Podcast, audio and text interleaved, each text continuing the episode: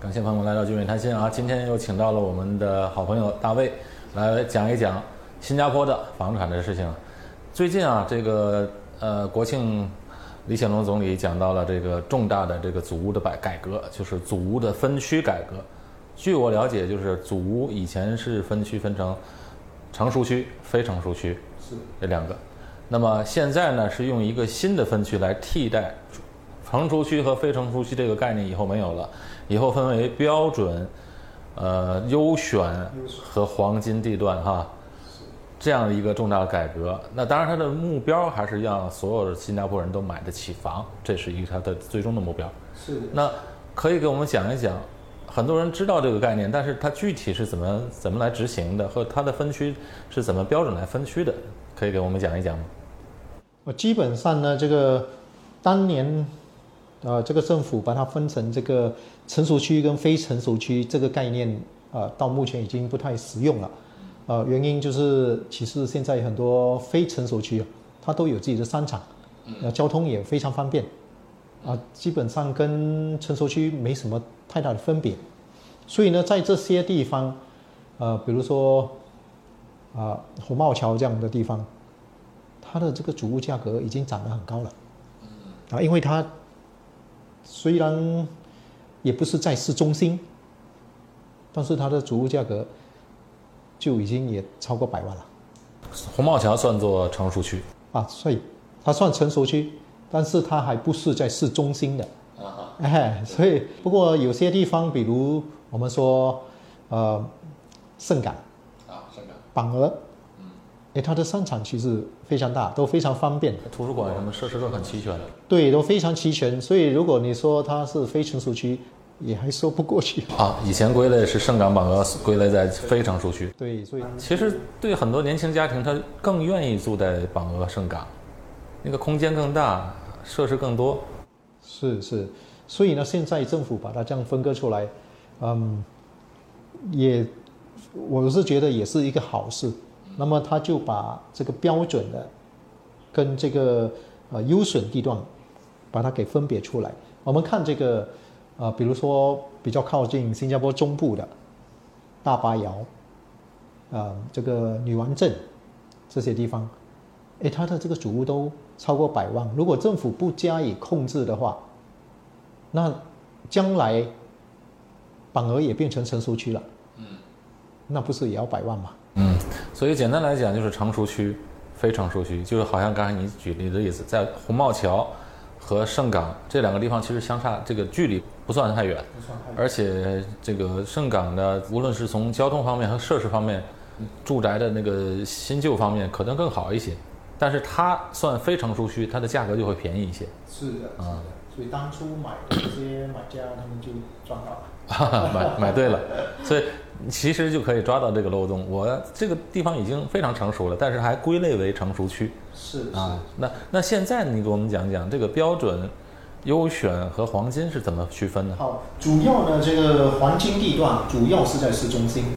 好，我们知道有一个这个，我们看一下吧，这个百万的这个主屋，二零一九年总共有大概八十二套，好，八十二个。然后呢，它最高的价格也只是卖到一百，也不是说只是了，它最高的价格，它就是在嗯，当龙巴格那里有一个叫做达森达斯林，他卖啊那个时候他卖了一百二十多万，大家就说啊，当然也是要五年之后才卖啊，住满五年，所以当时大家说哇，主屋都卖了二十多万哈，而且我们看到这个百万主屋的这个价格在涨，这个成交量也在涨，所以政府就在研究，哎，到底是什么原因？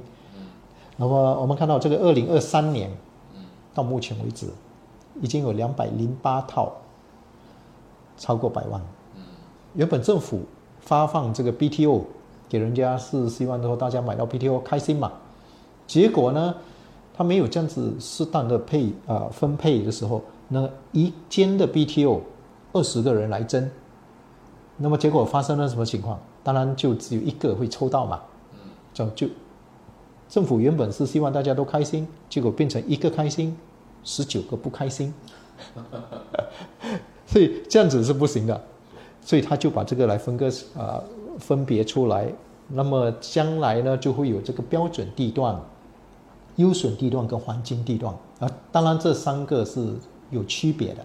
那么黄金地段呢，它主要是在市中心，哦，在市中心啊，比如说靠近市中心的，比如说这个呃，我们说达森嘛，在达斯岭那一带，然后在加冷那一带，这些靠近市中心的啊，这些就是我们这边简单来说叫做啊黄金地段的这些呃 PLH 对 PLH。那么其他的呢，它就会在其他的地方。那么在什么地方呢？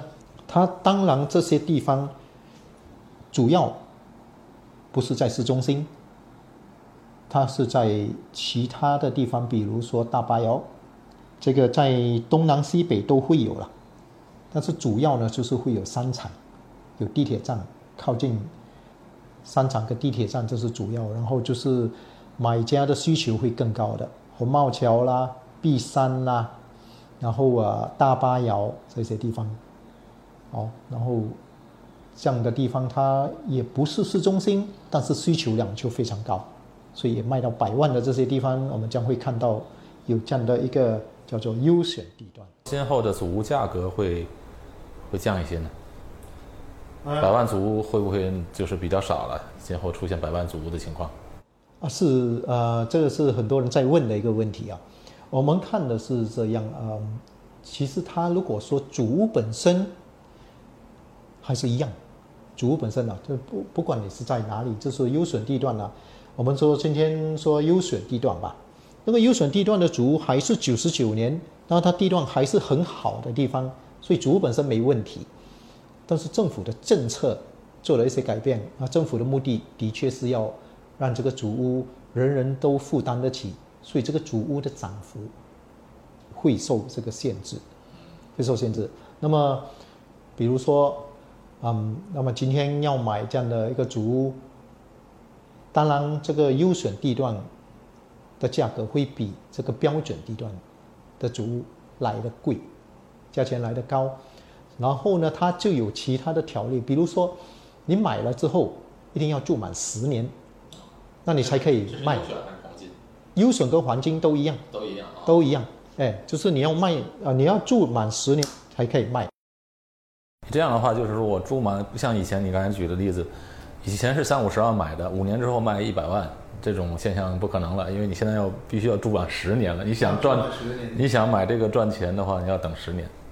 对，而且它实际的实际的时间并不止十年，因为当你在呃，比如说当你在这个在排队要买的时候，第一要抽签嘛，一般上也不容易抽到啊啊，可能抽了一两年啊，我们就说一年吧。那么如果是一年的话，那么主屋一般也要建，平均要建三点五年到四年。那我们说四年的话就五年了。我们刚才说到这个十年哦，十年是其中一个。那么另外一个就是说，我们今天买房的目的啊，其中一个就是要能赚钱嘛，对吧？那么我今天买了，要赚钱必须要有买家，对不对？如果我今天有这样的一个限制，要住满十年才可以卖，这个买家肯定是少了。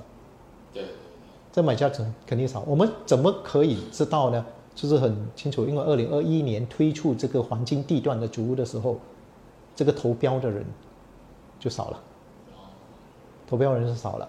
然后大家看到嘛，十年，十年说长不长，说短也不短。但是你一买了。万一就是说，比如说小孩要上学了，那你也搬不了家。啊，对，是是是。哎，小孩一般新成家的时候买完，那过六七年孩子就要上读书了嘛。是是，所以这个就比较棘手。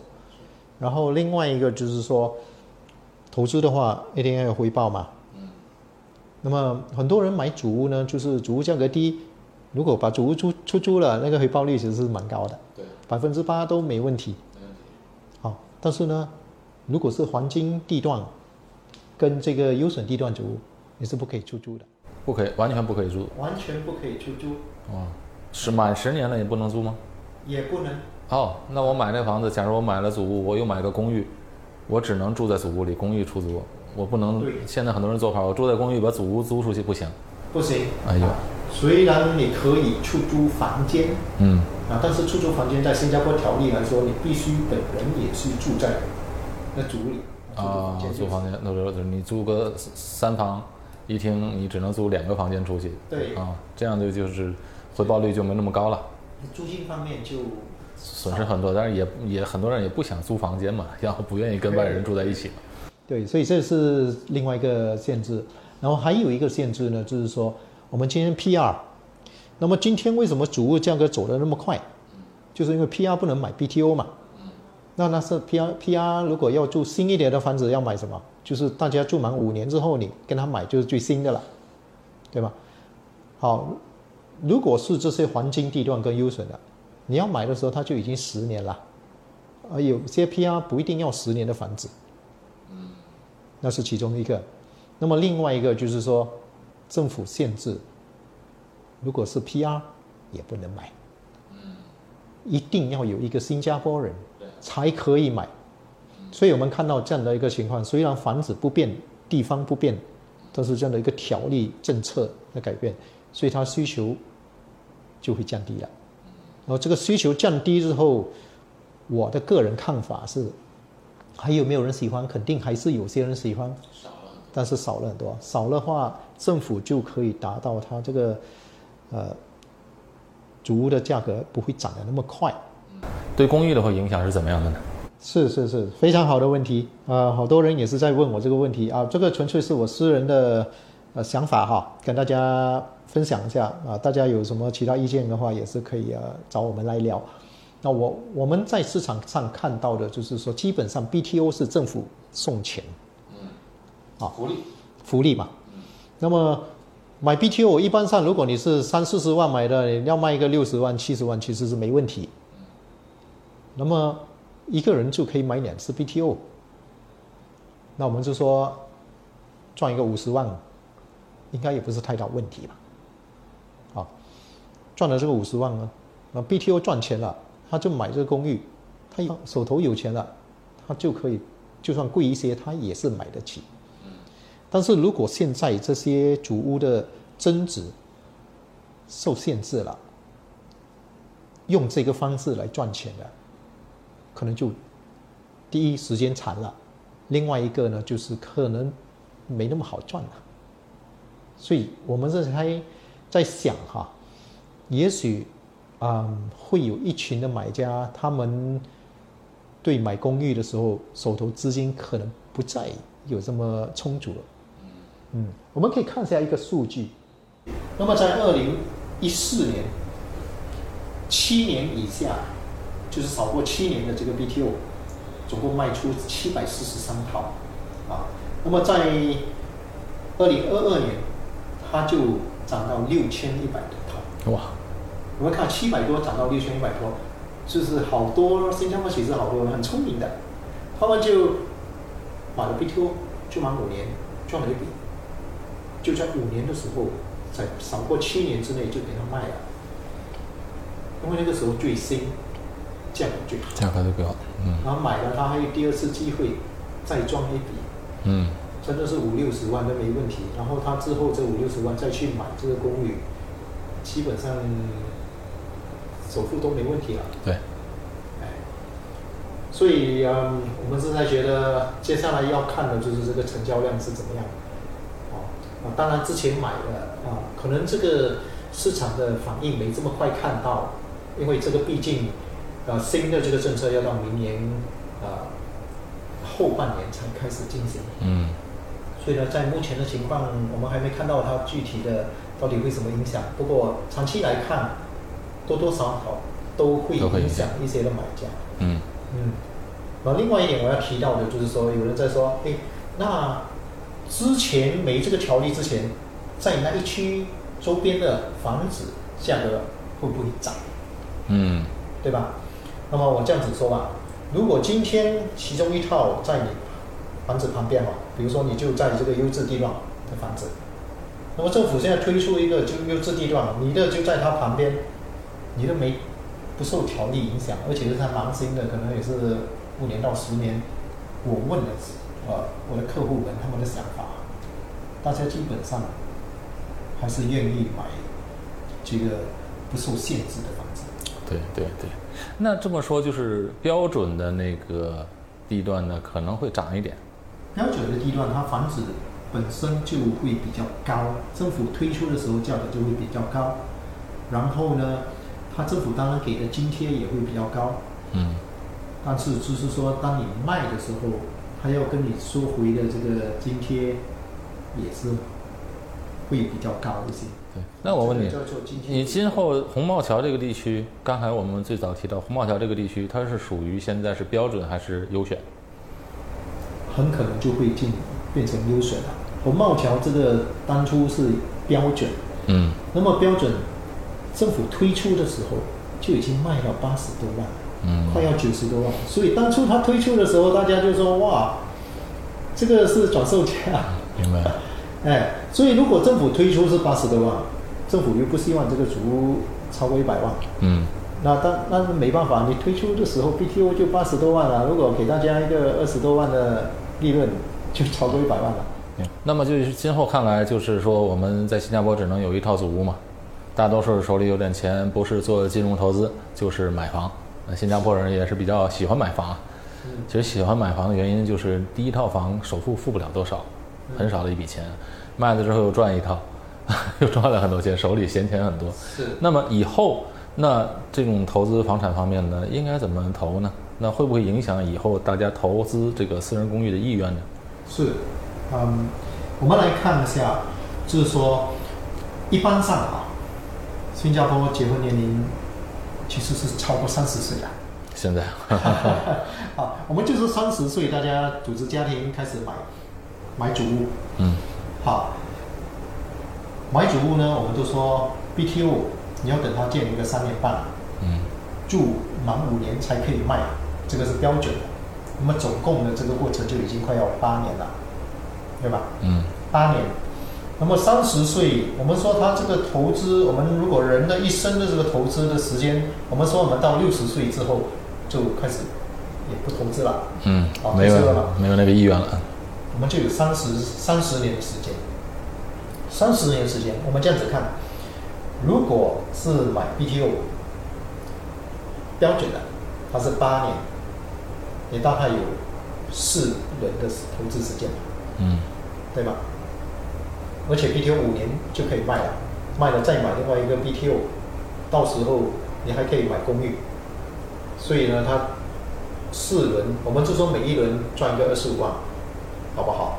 不，我们不说多了，我们每一轮也赚一个二十万，大概是一百万的收益。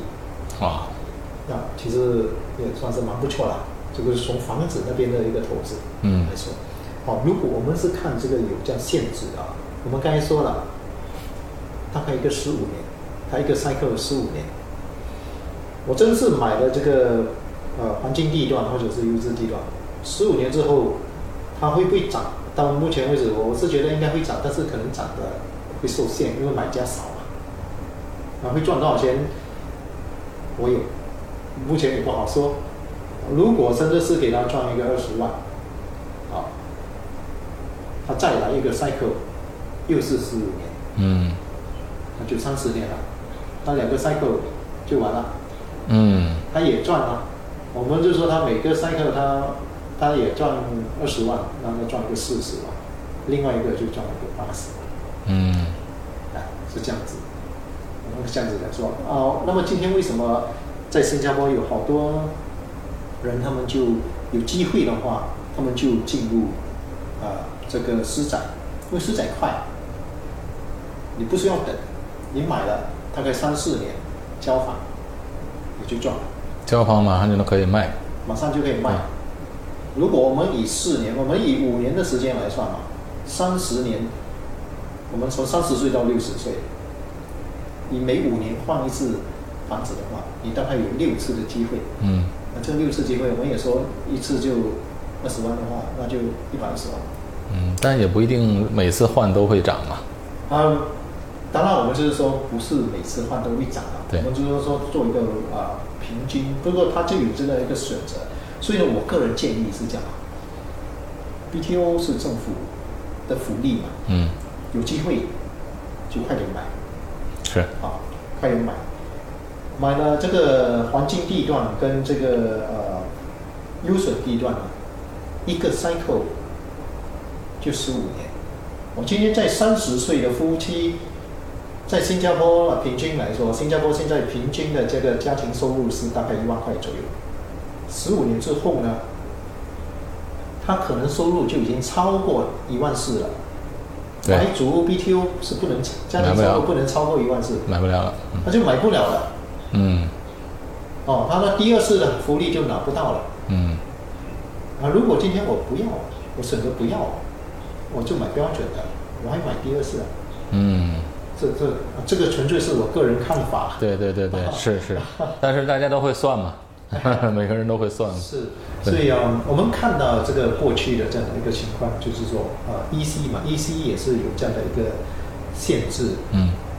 啊，所以有有限制之后，我们就看到 EC 的这价格就没有这个私人公寓来的高，是。就是同样的一个道理。嗯。但是主要呢，政府就是要帮助大家能够买到呃这个价格更能接受的这个房子。嗯。好，那谢谢大卫今天给我们分享了这么多关于房产的事情啊，以后有机会再给我们多来我们的节目分享。啊，好的，好的，非常感谢谢谢，谢谢，谢谢，谢谢谢谢老师，啊谢谢各位听众朋友。好，再见。